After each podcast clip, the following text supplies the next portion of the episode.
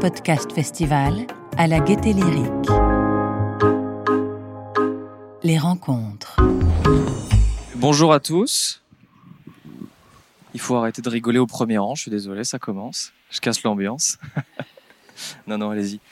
Euh, bah, écoutez, merci à tous d'être ici dans Soyez Historique pour ce qui est finalement bah, la première rencontre podcasteur de, du festival. Et je suis très heureux euh, d'être avec Dominique Rizet aujourd'hui. Bonjour Dominique. Bonjour, bonjour Lucas, bonjour à tous. Qui est euh, journaliste à BFM TV, vous le voyez souvent à la télé. Il y a également à côté Fabien Randriana Rissoa. Bonjour Fabien. Bonjour. Du premier coup, hein. Randriana Rissoa, entraînez-vous, vous allez voir. Je l'ai répété euh, un petit peu avant.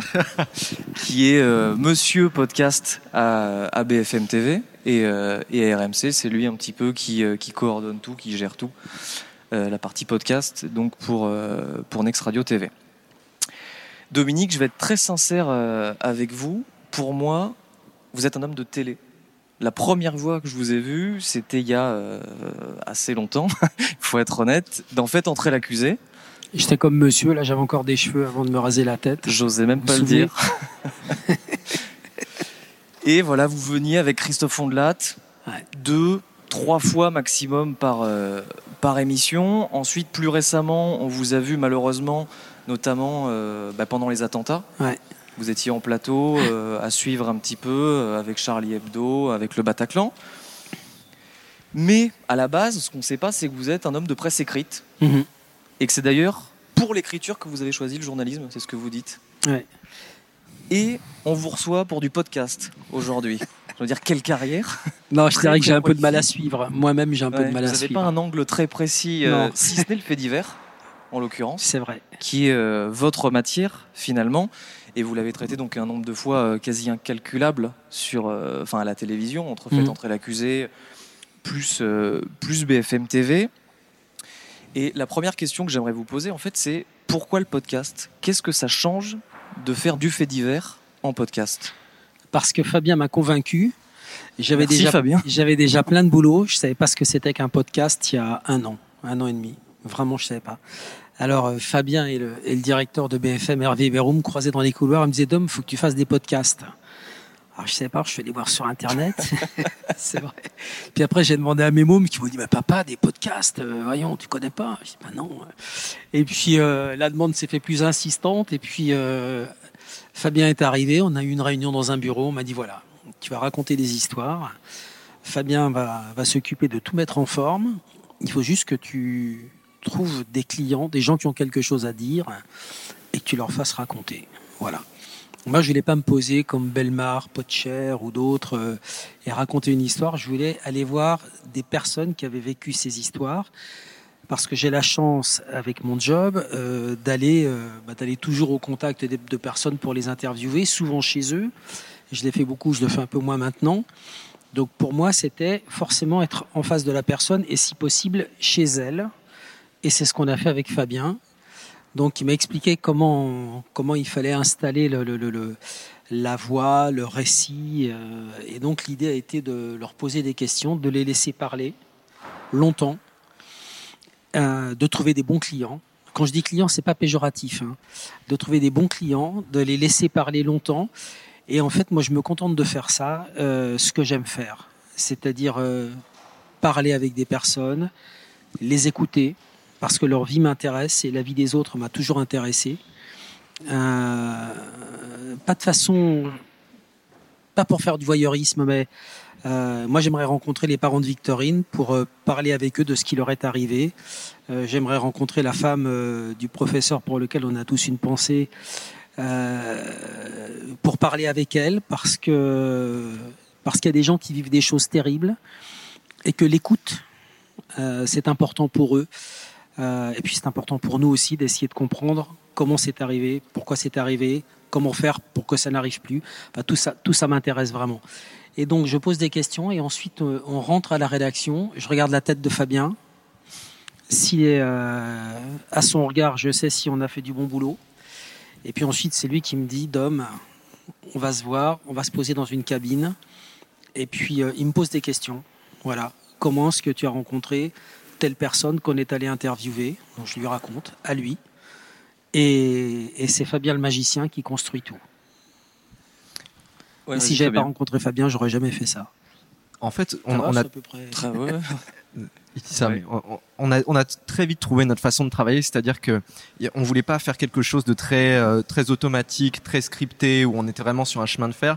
On- moi, je me suis très vite rendu compte en travaillant avec Dom, on n'avait jamais travaillé ensemble, que euh, il fallait, il fallait lui laisser de la place pour qu'il puisse se déployer, qu'il puisse euh, lui-même s'exprimer. euh, euh, toute la sensibilité avec laquelle il a vécu la rencontre, les personnes comme Mouria dans l'épisode 3 qu'on a été rencontrés et que si jamais on cherchait à intellectualiser et à, coucher sur papier, puis à lire, enfin, on arrivait à quelque chose qui était vraiment euh, 10% de ce qu'on pouvait avoir en essayant de, de, parler comme ça au, fil de l'eau et de développer. Donc, euh, il y a, y a le premier travail d'interview qu'on fait avec la personne qu'on va voir, et puis tout un travail de conversation qui se fait, euh, qui se fait à deux ensuite pour, euh, pour trouver la bonne façon de raconter le récit, et on le refait au- autant de fois que nécessaire.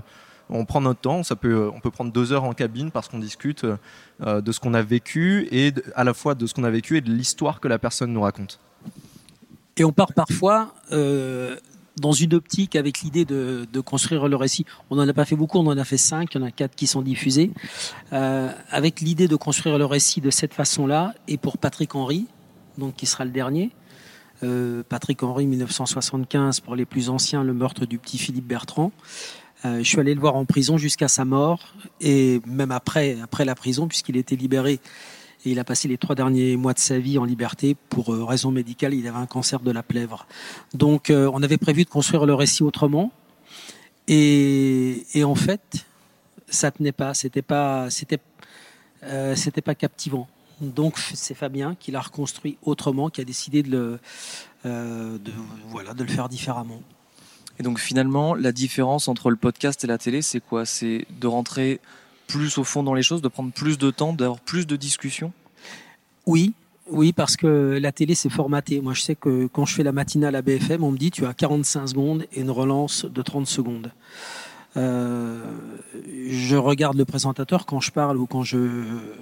Et le présentateur, à un moment, me fait. euh, Donc, ça veut dire qu'il faut que je me taise. Ou alors, euh, ça dépend des présentateurs ou présentatrices. Et, c'est assez frustrant. Et quand je fais des faits entrer l'accusé, je sais que mon plateau, euh, avec Ondelat, avec Frédéric Lantieri et maintenant avec euh, Rachid Embarki, c'est un, plat- c'est un plateau qui va faire deux minutes. Donc dans ma tête, je sais ce que c'est maintenant que deux minutes. Euh, ce que je dois raconter en deux minutes, c'est long à deux minutes. Mais le podcast, ça me laisse une liberté immense. quoi. Les gens parlent, les personnes parlent, et surtout on profite des silences. Parce qu'à la télé, il n'y a pas de silence. Le présentateur interrompt la personne qui parle. Euh, La personne la personne qui parle est interrompue par une autre personne en face qui veut lui couper la parole ou, ou qui pense avoir quelque chose de plus important ou plus intéressant à dire, il n'y a pas de silence. C'est-à-dire qu'un silence à la télé, c'est insupportable. Ça veut dire euh, lance-moi vite une phrase que je me rattrape à toi, que je m'accroche à toi. Et dans les podcasts, eh ben, on peut en profiter de ces silences. Tu sais, c'est le silence de l'ascenseur, insupportable. On se dit, euh, je peux plus rester à me taire, il faut que je dise quelque chose à la personne qui est à côté. euh, C'est et dans le podcast, quand les, quand les gens, quand les, quand les personnes nous parlent, eh ben, je trouve que c'est, vraiment très intéressant, euh, comme chez un psy, bah, de rien dire et de continuer à regarder la personne comme ça. euh. et elle va forcément rajouter quelque chose. Et ce qu'elle rajoute après, juste à la fin d'une phrase, c'est parfois le moment le plus intéressant. Et je trouve que le, pod- le podcast ressemble bien plus à la presse écrite. Moi, j'ai noirci des milliers de pages. J'étais journaliste au Parisien, 84-88, à France Soir. J'ai fait la chute du mur de Berlin. J'envoyais huit feuillets. Il y avait deux éditions, huit feuillets le matin, huit feuillets l'après-midi, dictés d'une cabine téléphonique. Donc il fallait écrire. J'allais dans des bistrots, j'écrivais, j'écrivais, j'écrivais, j'écrivais. J'ai fait la fin du bloc de l'Est, la Roumanie, Ceausescu, les débuts de la guerre en ex-Yougoslavie, que des papiers téléphonés. Et le podcast, ça ressemble plus à la, à la presse écrite, dans le récit. Tu vois? Enfin, c'est Ouais, comme ça que je le vis. ressenti, hein. ouais. Après, j'ai fait de la presse hebdomadaire, j'ai voilà. Et justement, sur ces silences, Fabien, du coup, c'est toi qui, est- qui dois les laisser. Finalement, c'est toi qui fais le montage à la fin. Tu veilles particulièrement, justement, à retranscrire ça. Et, parce que c'est une manière aussi de laisser l'émotion, finalement, euh, de l'intervenant.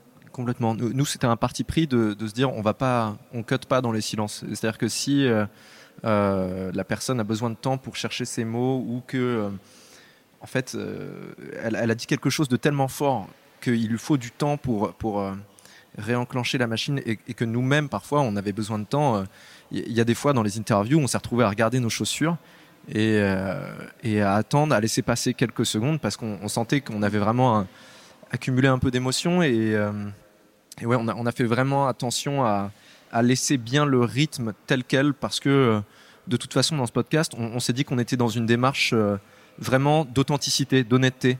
C'est-à-dire qu'on gomme un peu euh, euh, cette distance entre, euh, entre Dominique et, la personne qui est interviewée aussi, qui serait la distance qu'on met en plateau quand on interviewe quelqu'un. Là, on, tenait à dire quand, quand quelqu'un nous émeut, quand, quelqu'un, quand on sent que quelqu'un nous ment aussi, on, essaye d'être le plus transparent possible pour que la- l'auditeur ressente vraiment ce que nous on a ressenti en allant voir la personne. Et ça, justement, Dominique, c'est quelque chose aussi, je pense, qui est différent avec la télé. C'est que tu, c'est que vous dites je. En fait, il y a une mise en scène. Moi, j'ai toujours eu beaucoup de mal à dire je. Ouais. La première fois que j'ai, même qu'on m'a fait écrire un article, je démarrais aux Nouvelles de Versailles, j'avais, c'était en 82, et j'étais à un spectacle dans les Yvelines, il y avait une tribune avec 2000 personnes qui s'est effondrée. Et j'étais assis là, la tribune faisait la hauteur à peu près des, lampes, j'étais assis au premier rang, je me suis levé pour prendre mon appareil photo, je faisais de la locale et je sortais de l'école de journalisme, et je faisais le texte et les photos.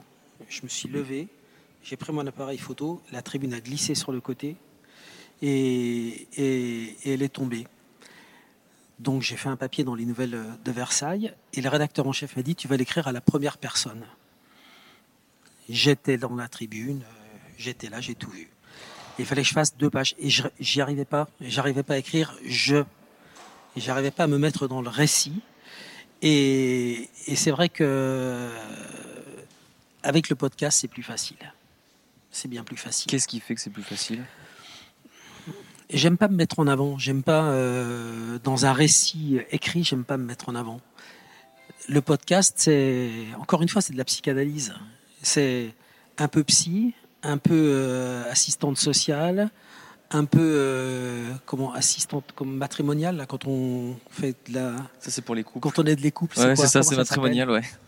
euh, c'est un peu un peu curé, euh, c'est un peu euh, un peu de tout ça. j'ai- C'est un peu euh, relation père-enfant.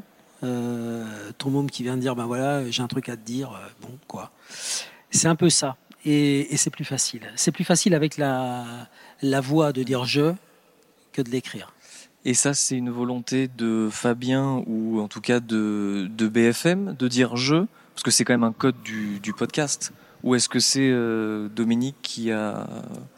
Est-ce que c'est venu naturellement en fait finalement? Ou est-ce que ça c'est un formatage euh, en amont? Non, non. En, fait, nous, quand on a, on essayé de mettre en place le projet, il n'y avait pas vraiment de cahier des charges euh, très défini. Il fallait simplement faire quelque chose euh, d'un peu original, qui soit pas euh, ni ondelat raconte ni affaire sensible. Et sachant qu'il y a déjà plein de, de genres euh, de podcasts euh, euh, qui s'intéressent au, au crime. Et, euh, non, ça s'est fait très naturellement dans, la démarche, c'est-à-dire que dans notre façon d'enregistrer en cabine, euh, comme, si c'était une conversation en- entre nous.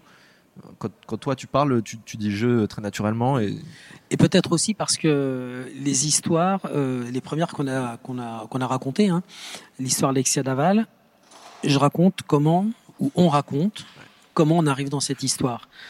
Et en fait, euh, en fait, c'est euh, très rapidement. Vous vous souvenez de l'histoire de la joggeuse, Alexia Daval, Jonathan Daval qui ment, procès qui va démarrer là le, le 16 novembre aux assises. Euh, eh bien, euh, moi j'habite dans les Hauts-de-Seine et un soir je rentre chez moi ma voisine instite, professeur des écoles, vient me voir et me dit Dominique, j'ai un truc à te, demander, euh, mais pas aux journalistes, hein, aux copains. Et donc elle me dit Je travaille, je suis instite et je travaille avec la sœur de d'Alexia Naval, qui s'appelle, je sais plus comment elle s'appelle, Stéphanie, qui est instite avec moi au bout de la rue. Donc qu'est-ce qu'il faut qu'ils fassent Qu'est-ce qu'ils doivent faire? C'est un coup de bol pour un journaliste. C'est quatre jours après la découverte du corps. Donc je dis, il faut que vous preniez un avocat, je vais te donner une liste. Elle me dit, non, non, tu vas la rencontrer. Je rencontre Stéphanie, la sœur d'Alexia, avec son mari Grégory, qui est celui que Jonathan Daval va accuser, vous vous souvenez? Je les rencontre et, euh, et je leur donne une liste de 10 avocats. Donc, je suis précipité dans le récit, précipité dans le fait divers. Et c'est pour ça qu'au début, je crois, on a dit je. Et après, Patrick Henry, même chose, j'allais le voir en prison. L'évasion en hélicoptère, c'est Dupont-Moretti qui m'appelle en 1999 pour me dire Dodo, on se retrouve à Marseille, j'ai un truc euh, à te raconter, mais je peux pas te le dire au téléphone. Donc, euh, à chaque fois, on raconte un peu comment comment je suis arrivé dans cette histoire. D'ailleurs, si un jour on trouve une belle histoire, mais que ça va être compliqué, hein. Il y a un, que je l'ai pas connu au départ, ça va être compliqué. Il y a un épisode où le jeu est particulièrement, euh, le jeu euh, JE est particulièrement marquant. C'est le troisième épisode, on en parlait. C'est celui de Ouria. Ce témoignage, je ne sais pas si vous avez écouté euh, cet épisode. Si vous ne l'avez pas fait, faites-le. Il est absolument dingue. Il est très difficile. C'est un témoignage extrêmement dur. Ouria, c'est une femme qui, quand elle avait euh, 15 ans, a été victime d'un des derniers condamnés à mort ou du dernier condamné à mort. Le dernier. Le dernier condamné à mort. Elle avait 15 ans, elle a été violée, torturée, séquestrée, et donc vous l'avez rencontrée. Et, donc du coup, ce jeu permet en fait pour vous d'adopter une posture qui, qui est d'autant plus marquante, je trouve, pour l'auditeur en fait. C'est quelqu'un qui n'existe pas dans l'histoire euh, criminelle. Elle a vécu un truc horrible parce qu'elle a enfoui ça tout au fond d'elle. Elle avait 15 ans en 1975. Elle est assise sur un banc à Marseille. Euh, ses parents sont repartis au pays. Ils l'ont laissée dans une, une institution qui s'occupe d'elle. Elle fugue et elle tombe sur un type qui s'appelle Amida Djandoubi qui l'embarque à Marseille. euh, qui a déjà tué euh, sa femme, enfin, qui a tué une compagne, qu'il a enterrée dans un cabanon près d'Aix-en-Provence, qui fait travailler des filles. Et il l'emmène chez lui, non Lucas, tu viens de le dire, il va lui faire euh, une misère pendant trois semaines. Elle réussit à s'enfuir et elle va témoigner dans, elle va dans, dans un commissariat. On la croit pas, on la colle dans une cellule. On la colle dans une cellule du commissariat pendant trois jours. Finalement, on va chercher le type chez lui, s'appelle Amida Djandoubi, et il sera le dernier condamné à mort en France. Elle va au procès deux ans plus tard, elle a 17 ans. Son avocat n'a jamais pris contact avec elle. Elle fait Marseille-Aix-en-Provence. Il y a deux ou trois jours de procès. On lui remboursera juste ses tickets aller-retour. Elle sera jamais indemnisée. Son avocat lui, lui dira jamais, lui expliquera jamais qu'elle peut être partie civile et qu'elle peut, demander quelque chose. Elle sera jamais indemnisée. Et elle va vite enfouir ça au fond d'elle. 17 ans, elle rencontre un homme. Ils ont deux enfants. Lui, c'est ce qui lui est arrivé. Ses enfants savent pas. Le type meurt. À 32 ans, elle se remarie avec un homme auquel elle dira jamais rien de ce qui lui est arrivé. Et un jour, là, elle fait une psychanalyse et à 60 ans, elle décide de parler. Elle en parle à sa meilleure copine, dont le mari est un surveillant de prison que je connais. Le surveillant de prison m'appelle et me dit Qu'est-ce que je fais avec ça? Elle voudrait, elle voudrait parler. Et c'est juste au moment où on démarre les podcasts. On va la voir. Elle est bouleversante. Elle est bouleversante. Vraiment, c'est. Moi, j'ai, pleuré. hein. J'avais, vraiment, je l'écoutais, mais elle avait une telle force qu'on pouvait pas, on pouvait pas arrêter le récit, quoi. On pouvait pas. Et elle, elle était tellement dans une démarche euh, d'honnêteté, enfin, à, nous parler à nous, et à nous raconter des choses qu'elle avait même pas racontées à, ses enfants, qu'elle avait racontées euh, à, très peu de gens ou à des gens qui n'étaient plus là, euh, qu'on se serait jamais senti en fait de de pas être honnête nous à notre tour, de, de faire semblant que euh, ça ne touche pas ou de, ou même pas exprimer cette émotion parce qu'en fait euh, ce serait ce serait être un robot et, on n'est pas des robots donc le jeu était vraiment important. pendant le récit, pendant qu'on enregistre le podcast, il y a son, il y a sa meilleure amie Nora, le surveillant de prison, d'accord, surveillant de prison qui qui m'a parlé de cette histoire. Il y a sa copine Nora qui est assise là. Elle est ici. Fabien est en face avec son micro. Moi, je suis là. Elle parle de son viol, de, de, de, ce qu'elle a enduré pendant des viols, de ce qu'elle a enduré pendant trois semaines. Et à un moment, elle dit. Et puis il y a quelque chose que j'ai jamais dit. Elle se tourne vers sa copine Nora. Elle met la main sur sa jambe. Elle lui dit Même à toi, Nora, je ne l'ai jamais dit. Après les viols, j'ai découvert que j'étais enceinte de mon violeur. Et on est tous dans la pièce. On se dit Il y a une espèce de truc qui se passe. Il y a sa copine Nora qui la regarde avec des yeux. Et elle dit Voilà, euh, des gens dans une institution m'ont- m'ont aidé. Je suis allé avorter. Bah, je peux vous dire que ça, franchement, franchement, ça se coule. C'est vraiment. euh, elle est extraordinaire, cette femme. Fantastique. Mais justement, je trouve que le jeu et l'incarnation, en fait, dans cet épisode-là, est d'autant plus fort parce qu'en fait, on est complètement bouleversé par son témoignage et ça permet presque, en fait, de mettre des mots sur ce qu'on ressent. C'est-à-dire qu'en fait, on est tellement accaparé par ce qu'elle nous raconte Ouais. que quand on, on vous entend, Dominique, vous arrivez aussi à nous calmer un peu finalement. Et, et ce qui est super intéressant, c'est qu'à la fin, vous dites, je suis obligé de lui poser cette question. C'est terrible, je sais que je vais peut-être un peu la brusquer, mais je me dois de la poser et de suivre ce raisonnement. C'est primordial, je trouve, euh, Ouais. pour comprendre l'ampleur de, de son témoignage. Elle dit à un moment on sent que c'est une femme bonne, pleine d'amour, pleine de pardon, pleine de pleine d'amour pour ses enfants. Et puis et puis pour la société dans laquelle euh, elle a grandi où ça s'est mal passé au départ. Et euh, elle dit puis il a été guillotiné euh, et finalement bah, je suis bien contente. Ou quelque chose comme ça. Une formule qui ressemble à ça. Elle qui est que bonté je dis comment elle peut dire un truc pareil? Et, et je dis, mais vous vous rendez compte que ça va rien changer, quoi. Ça, c'est pas parce est- parce qu'on l'a guillotiné que ça se reproduira jamais, quoi. C'est pas. Enfin, elle dit, oui, je sais, mais, mais moi, ça m'a fait du bien parce que moi, il recommencera pas. Puis je peux pas la laisser là-dessus. Il faut quand même qu'on parle un peu de, la peine de mort. Bon.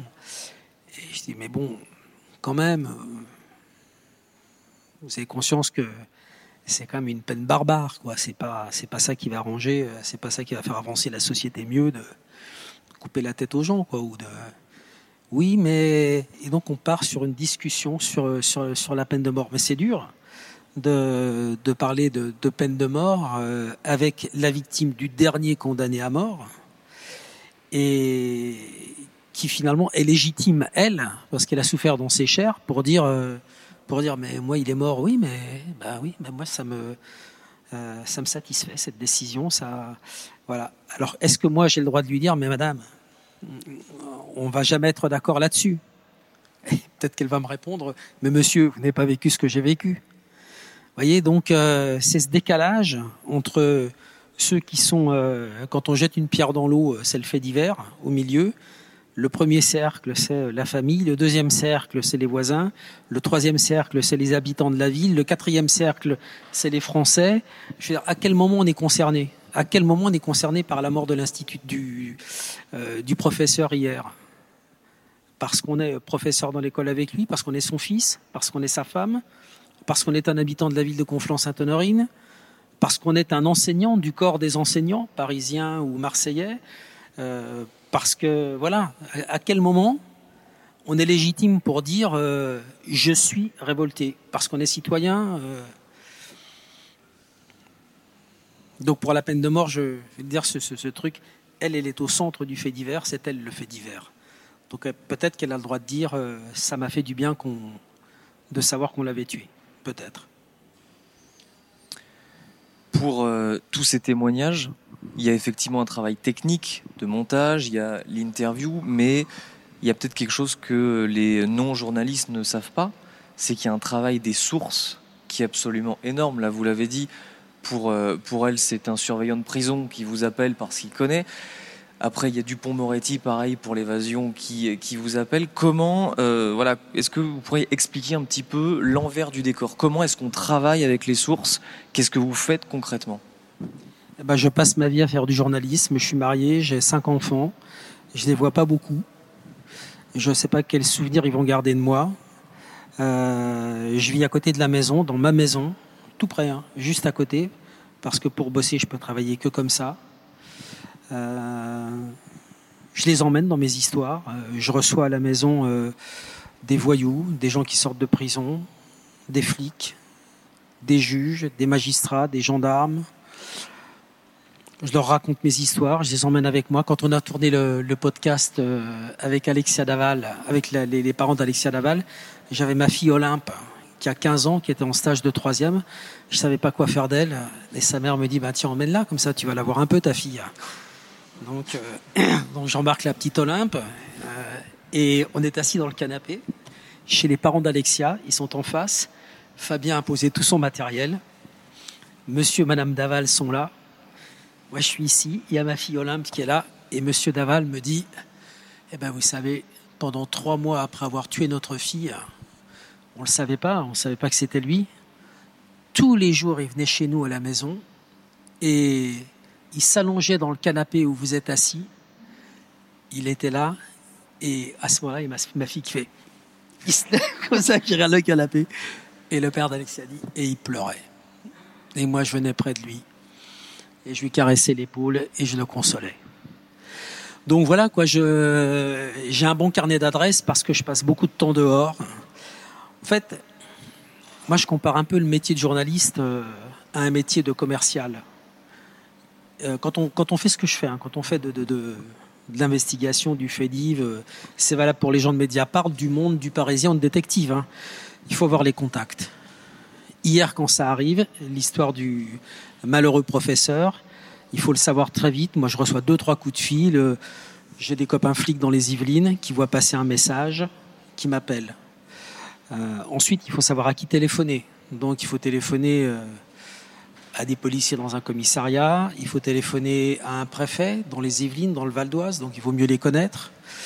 Ensuite, euh, dès qu'on sait que le parquet antiterroriste se saisit, il faut avoir des copains à la sous-direction anti- antiterroriste, à la SDAT, à la DGSI, les appeler en leur demandant ce qu'ils en pensent, est-ce qu'ils pensent que c'est sérieux. Et puis ensuite, il faut aller se poser en plateau et puis travailler avec son téléphone, les informations qui tombent, faire du WhatsApp parce que c'est plus prudent quand on, quand on traite avec des sources euh, un peu sensibles. Faire attention à ce qu'on dit. Je me suis pris les pieds dans le tapis une fois, donc j'en sais quelque chose. Pas en dire trop. Quand on a trop d'infos, on se met en danger aussi. Euh, Quand on a les infos très vite, est-ce qu'on les donne? On a su sur l'histoire de Victorine très très vite qu'elle avait été euh, saisie à la gorge. Si on le disait, ça posait problème pour l'enquête parce que au moment où l'auteur présumé est arrêté, les gendarmes lui disent vous l'avez saisi où? Et lui dit à la gorge. Ça n'avait été écrit nulle part, dit par personne. Donc ça correspondait aux échymoses que Victorine avait au niveau du cou. Donc il faut faire très attention. Il faut avoir des sources. Faut avoir. euh, donc c'est tout le temps, tout le temps, tout le temps, tout le temps. Euh, euh, je bois des pots avec des avec des, gens. euh, bah voilà quoi, des, contacts. Et quand je dis que c'est un boulot de commercial, euh, voilà, je en permanence, en permanence, je c'est pas. Je vends de l'info. Je suis un commercial qui fait de l'info. Mon métier, c'est l'information. Donc, il faut aller chercher l'information. Il faut donner à des personnes qui n'ont pas le réflexe celui de me donner de l'info. Comme si je leur vendais une Peugeot plutôt qu'une Renault ou une Jaguar ou autre chose. Et il faut leur donner le réflexe de parler, alors qu'ils n'ont pas le droit de le faire, et de me parler à moi, et de surtout pas les parler à un copain de CNews, d'LCI, de France 2, de l'agence CAPA, du Monde, du Figaro, voilà. Ce qu'il faut, c'est qu'on me parle à moi d'abord, voilà. Après, il y a des techniques. Je vous donner une technique de, voilà, c'est quand on branche un avocat dans un dossier. Je disais tout à l'heure, voilà, quand on branche un avocat dans un dossier, il y a un tarif qui n'est pas un tarif financier, mais qui est un accord moral. L'avocat va avoir accès au dossier. C'est obtenir de lui d'être le premier à avoir les infos quand il va aller chez le juge. Quand, euh, voilà. Donc ça s'appelle violer le secret de l'instruction. Mais depuis que le monde est monde, ça se passe comme ça. Euh, je comprends que ça puisse être révoltant pour certains, que ça puisse, euh, mais mais ça a permis aussi de faire sortir des affaires Fillon, des affaires euh, sans contaminer, euh, d'autres affaires hein, euh, qui seraient peut-être jamais sorties, des affaires Cahuzac. si quelqu'un n'avait pas décidé à un moment de violer le secret de l'instruction. Quand je dis Fillon, Cahuzac, c'est pas politiquement des affaires Le Pen, des affaires financement des partis politiques et tout un tas d'autres affaires. Donc c'est important aussi. On va parler un petit peu de la suite maintenant. Donc vous l'avez dit, il y a un dernier épisode qui est, enfin il y a un épisode en tout cas, le cinquième qui est euh, déjà préparé, si j'ai bien compris. Et après, qu'est-ce qui se passe? Est-ce qu'on aura une saison On 2 part en vacances avec Fabien. Ouais. On part aux Marquises. Ouais, se Moi, reposer un je peu, se des perles de pluie venues de pays. Vous où il la chance que j'ai On va aller chez Brel, s'installer aux Marquises et on va rester un an là-bas. On va jouer de la guitare, on va chanter des chansons. Comme on a avec, besoin d'un avec un micro pour enregistrer des podcasts ou pas Exactement. C'est le projet. Non, on, on- on- comme la première saison a, très bien marché et que euh, et que il n'y avait pas d'objectif fixé au début, qu'on on nous a dit voilà faites ce que vous voulez, que ça a bien plu vraiment et euh, on va partir sur une saison 2. Après il faut on, on fera jamais. euh, c'est pour ça qu'on n'est pas parti sur une périodicité définie à la base et sur un nombre d'épisodes euh, qu'il faudrait faire absolument pour faire une saison, parce que bah, parfois on tente quelque chose, on fait une interview, on voit qu'en fait ça nous plaît pas, qu'on va pas pouvoir en faire un épisode. Donc euh, on cherche toujours la bonne histoire et, parfois euh, il arrive qu'on se trompe, c'est rare, mais il faut euh, il faut du temps pour trouver les bonnes histoires à raconter que Dom ait ce lien aussi un peu particulier dans l'histoire. hein. Là, dans, tous les épisodes dont on a parlé aujourd'hui, à chaque fois, il y a un point d'entrée. c'est pas n'importe quelle histoire, t'es pas extérieur à l'histoire. Et donc, il faut, il faut simplement du temps pour pouvoir euh, à la fois les trouver et puis ensuite les, les produire. Mais euh, là, on est plutôt en train de chercher des clients. euh, On a un avantage énorme. Cette Mathilde qui m'a qui m'a appris ça, qui travaille à, à Télérama. Il y a la radio de, rattra- de rattrapage. Donc je sais pas ce que c'était. Donc des émissions racontées à la radio tous les jours qui deviennent des podcasts. Et il y a les podcasts natifs. C'est ce qu'on fait nous. Donc des podcasts qui sont créés pour être des podcasts. Donc on a un avantage, c'est que on n'a pas à en faire un tous les jours. On n'a même pas à en faire euh, 10 par mois, ni 3 par mois. On en a eu 5 à faire euh, dans l'année. Ouais.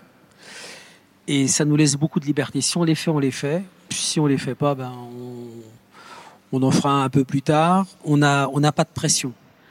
Donc euh, si on en fait moins, euh, on peut peut-être faire un peu plus de qualité. Je dis pas ça en critiquant euh, en- ou en émettant une critique euh, quelconque pour ceux qui en font tous les jours. Mais voilà, on a, on a. C'est une liberté en plus finalement. Voilà, c'est une liberté en plus. Puis si, t'en fais tous les jours, t'es obligé de, bah, tous les jours de trouver une histoire.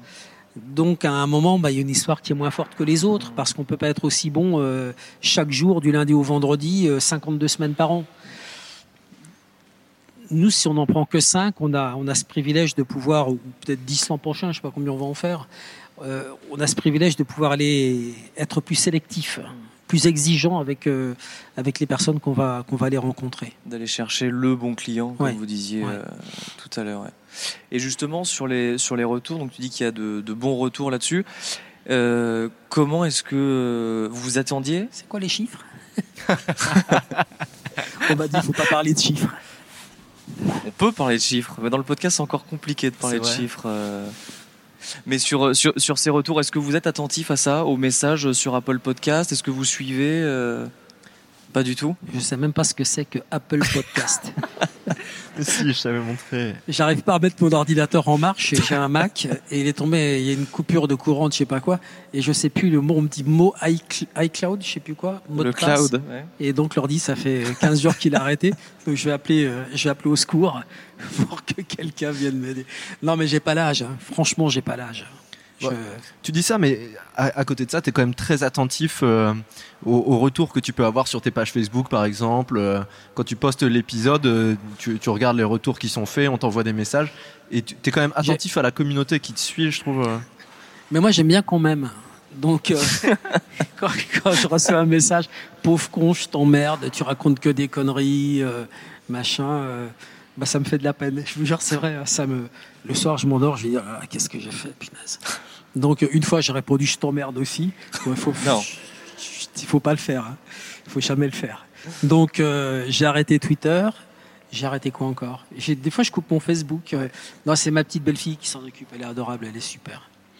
Mais oui, j'y suis sensible, bien sûr, parce que parce que j'ai un pote qui fonctionne exactement comme moi. Il s'appelle Eric Dupont-Moretti. C'est le même. Si un jour vous voulez lui faire de la peine, vous lui envoyez un message méchant, il va pas endormir de la nuit. Parce Il que doit pas beaucoup dormir en ce moment. euh. Non, le pauvre, il est tellement gentil. Mais quoi, on a 10 secondes? On a 10 minutes encore, on est large. Mais voilà, quoi. Donc c'est vrai, j'ai un peu de mal avec ça. Moi, j'y comprends rien. Je sais pas trop comment ça marche. Euh, où est-ce qu'on va chercher les messages Mais ouais, j'essaie quand même pour deux, trois trucs. euh. Et alors, ce qui est marrant, c'est que parfois, je reçois des messages d'enquêteurs sur des affaires. Les gars, ils me trouvent sur Messenger ou sur, euh, c'est ça, Messenger. Ouais. C'est le zigzag, là, c'est ça Ouais. Et, euh, et donc, euh, et les gens, ils m'envoient un numéro de téléphone et des trucs. et un de mes meilleurs contacts, qui est une femme que j'appelle la perdrie, elle est partie, qui était à la lutte antiterroriste. C'est comme ça qu'on est entré en contact. Elle m'a envoyé il y a des années un truc sur Facebook, ou non Messenger, Ouais. et, et on s'est rencontrés, et ça a été un de mes meilleurs contacts. Ma gorge profonde. Elle m'a filé des trucs, mais d'un autre. expliquer, il faut, Il faut expliquer, expliquer, euh, oui, gorge peut-être, ouais. C'est plus, c'est plus sûr. Explique d'où vient le terme gorge profonde? Gorge profonde, c'est le film, euh, le film Les Hommes du Président. Oh, mais non, mais quel dégueulasse Putain, Pour ceux qui ont une culture numérique un Ouais. peu plus développée, Non. peut-être que ça peut dans les, dans les. Hommes du Président, euh, l'affaire du Watergate, il y a un journaliste du Washington Post ou du New York Times qui va voir euh, son informateur et qui l'appelle gorge profonde parce qu'il lui donne des infos qui viennent de très loin. Donc, euh, mais comment tu veux penser à des trucs pareils. C'est beaucoup plus clair comme gorge ça. profonde. Donc, euh, et donc moi c'est ma c'est ma gorge profonde quoi. C'est mon et, et donc c'est comme ça qu'elle m'a contacté. Donc les réseaux sociaux c'est à la fois fantastique parce qu'on peut on peut se rencontrer comme ça euh, et, et puis euh, et puis dans le même temps c'est c'est violent quoi. C'est vraiment violent. euh, bah, L'histoire du professeur. Alors ça si c'est pas un bel exemple euh, de ce que les réseaux sociaux peuvent générer comme euh, haine euh, et, et catastrophe, franchement. donc voilà. Très bien. Donc pas encore à l'aise avec Apple Podcast, mais peut-être pour la saison 2, faudra, euh, faudra lui montrer. Qu'est-ce qu'on va faire Ouais. Ouais. Bah, S'il y a une bonne connexion aux marquises, on, on regardera un peu les notes, euh, les retours. Mais t'as remarqué quand même que j'étais allé à, à BFM voir euh, Marc, Oui. Qui s'occupe de- des réseaux sociaux, donc il m'a fait un petit cours euh, TikTok, Instagram, Snapchat. Mm. Je suis rentré un soir à la maison, j'ai fait le malin euh, quand je m'en souvenais, là, quand c'était tout frais. Ils m'ont regardé comme ça, demandant ce que je traversais la maison. Puis je suis reparti euh, deux, trois jours où j'ai disparu trois semaines, donc j'ai déjà tout oublié, c'est c'est fini. Est-ce que vous avez des, des questions? Oui? Comment, Dominique, vous faites pour garder de l'empathie? Quand vous interviewez euh, des victimes et des criminels finalement? Ah, c'est compliqué comme question, c'est vache. Euh, Peut-être parce qu'ils appartiennent à la même histoire, les auteurs et les victimes, chacun à leur place, différente. C'est vrai que c'est difficile parce que hum, au moment de l'affaire des disparus de Mourmelon, entre 81 et 87, des militaires qui faisaient de l'autostop ont disparu dans la région de Châlons-en-Champagne, Suippes, Mourmelon. On en a retrouvé certains, pas d'autres. Donc j'avais fait toutes les familles des disparus. Et un jour, on a arrêté en 1987 un homme qui s'appelait Pierre Chanal, qui était un adjudant, qui euh, passait souvent là-bas. D'ailleurs, il était affecté dans cette région et qui a été soupçonné, il s'est suicidé au deuxième jour de son procès, donc on ne saura jamais, d'être l'auteur des enlèvements. J'avais vu toutes les familles et un jour, quand il a été arrêté, j'ai réussi à voir sa mère, sa sœur, et à partir du moment où j'ai vu et j'ai interviewé la mère et la sœur de Pierre Chanal pour raconter qui était euh, ce type qui avait fait sa première communion, j'avais récupéré des photos, donc sa mère me racontait son fils Pierre Chanal suspect dans cette histoire, eh bien les parties civiles, les victimes n'ont plus jamais parlé. Parce qu'elles ont considéré que j'avais trahi en allant voir l'auteur et elles ne pouvaient plus me parler, donc ça a été, fini.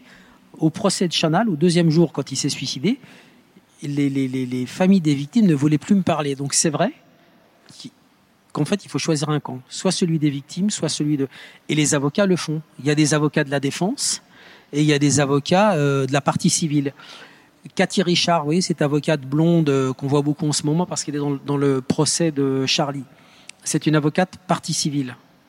Elle est l'avocate d'Elisa Pilarski, cette fille euh, qui aurait été croquée par son chien, Curtis, ou par les chiens de- de- des, des chasseurs à cour.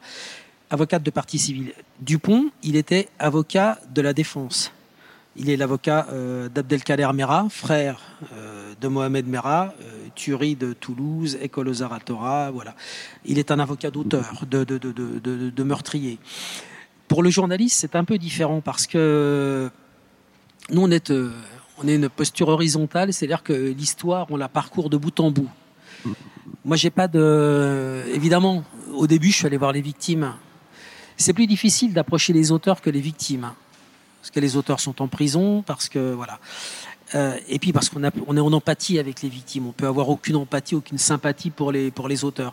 C'est quand on a commencé à faire des faits entrer l'accusé et qu'il y a eu cette mécanique du récit où à un moment on arrivait à la personnalité de l'auteur euh, qui forcément va passer dans son parcours judiciaire par euh, la rencontre avec l'expert psychiatre, la rencontre avec le psychologue, c'est différent. Le psychiatre, il va, il va situer une maladie ou, euh, poser une maladie, la schizophrénie, la bipolarité, euh, alors que le psychologue, il va aller voir l'institutrice. Comment il était euh, cet homme quand il était enfant Comment était Guy Georges Comment était Donc c'est quand on a commencé à raconter ça dans Fait entrer l'accusé que j'ai réalisé vraiment que ces gens-là que je voyais que comme des assassins avant étaient aussi des, bah, des hommes qui avaient leur humanité et que l'acte qu'ils avaient commis, c'était pas forcément l'homme. L'homme d'un côté, l'acte de l'autre. Hier, il y a un gamin qui a 18 ans. Alors moi, je dis jamais un individu. À l'antenne, je dis jamais un individu. Je déteste ce, terme. Quand, la police vous arrête dans la rue et vous contrôle au volant de votre voiture, juste comme ça, hein, ils vous passent au fichier et quand ils appellent avec la radio, bonjour, euh, un individu, euh, Roméo, India, Zulu, Echo, Tango, c'est Rizet, R-I-Z-E-T. Et deux, trois fois, je leur ai dit, suis pas un individu, monsieur. Je, bah, il dit, c'est d'autres. Mais non, je suis pas un individu. Donc, euh, un automobiliste, un conducteur, un... je suis pas un individu. Vous voyez, donc, euh, euh, cet homme-là, il est intéressant, il a des choses à dire. Et je continue à penser que ce gamin de 18 ans hier, si on avait pu lui mettre autre chose que de la merde dans la tête sur les réseaux sociaux, parce que c'est comme ça qu'il est monté euh, qu'il est allé faire ce qu'il a fait, eh ben, c'est peut-être quelqu'un qui aurait fait des choses bien. Sauf que sa vie s'est arrêtée là parce qu'il a fait un truc complètement stupide. Donc, chaque personne quelque chose à nous raconter et les auteurs, c'est des gens qui sont encore une fois plus difficiles à approcher. Moi, j'ai jamais eu de sympathie pour Patrick Henry, mais on a vraiment parlé, on a vraiment parlé. Puis on a vécu des moments forts, des moments où euh, j'allais le voir à la prison et un jour il m'a dit regarde mes mains, elles ont étranglé un enfant. Voilà, c'est pas. J'aimais beaucoup Jacques Vergès, qui était un avocat maudit. Quand on marchait dans la rue tous les deux, les gens s'écartaient. Et c'était mon ami, il est venu au baptême de mes enfants. Il n'y a pas de personne maudite. Et puis, si on se cache de ces gens-là, si on veut surtout pas les rencontrer, si on veut surtout pas aller les voir, si on les enferme derrière les murs épais d'une prison et qu'on n'essaie jamais de savoir euh, ce qui s'est passé là-dedans, je pense que ça va être compliqué d'essayer de faire en sorte que ça arrive au moins moins souvent. Ça continuera à arriver. Il y aura toujours des Victorines, il y aura toujours euh, des, euh, des, Samuel Paty, le professeur d'hier, il y aura toujours des Bataclan. Mais s'il pouvait y en avoir un petit peu moins, peut-être que, voilà, en essayant de comprendre comment, comment ça fonctionne, on peut réparer.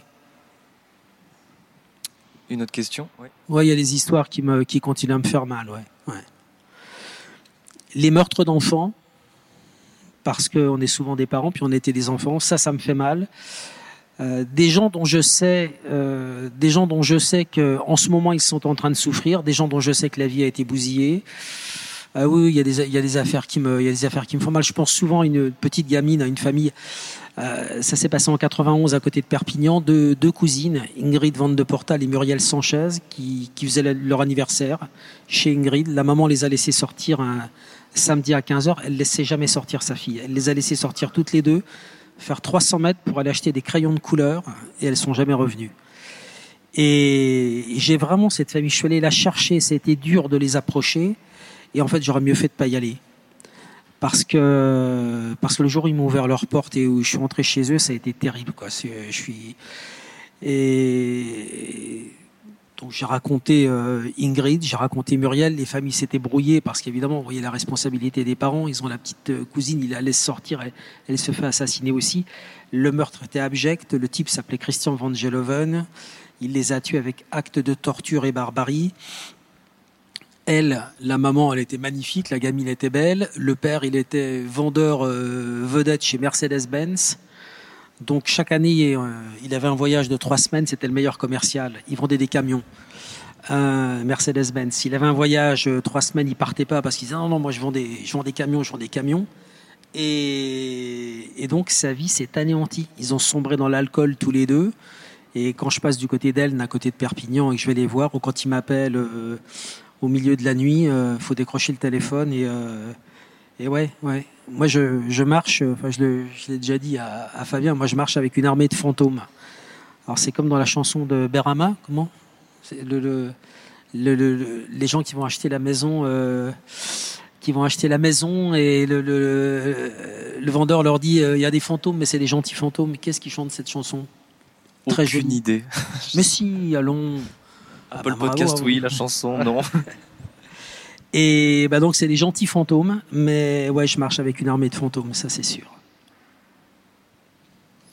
Merci à tous d'avoir assisté euh, à Merci. cette rencontre avec Merci. Dominique Rizet. Je suis très Fabien content de vous avoir rencontré. Merci beaucoup.